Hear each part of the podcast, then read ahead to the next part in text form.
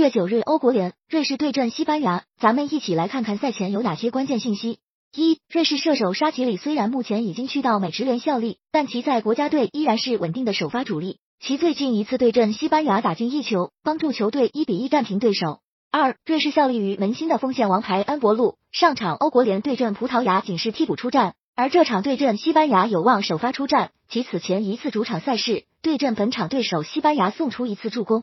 三、西班牙连续两场赛事打平，而且都是有进球的平局。此外，值得一提的是，其过去两次对阵本场对手瑞士也全打平，比分均为一比一。这场又是友谊赛性质的欧国联，平局这点不容忽视。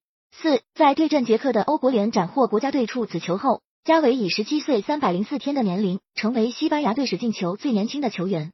五、西班牙本次欧国联考察球员的态度更为明显，过去两场欧国联中四百三十三的三叉戟几乎全都不同。六、西班牙客场二比二战平捷克，至此西班牙已连续十六场比赛取得进球，进攻端的表现相当稳健。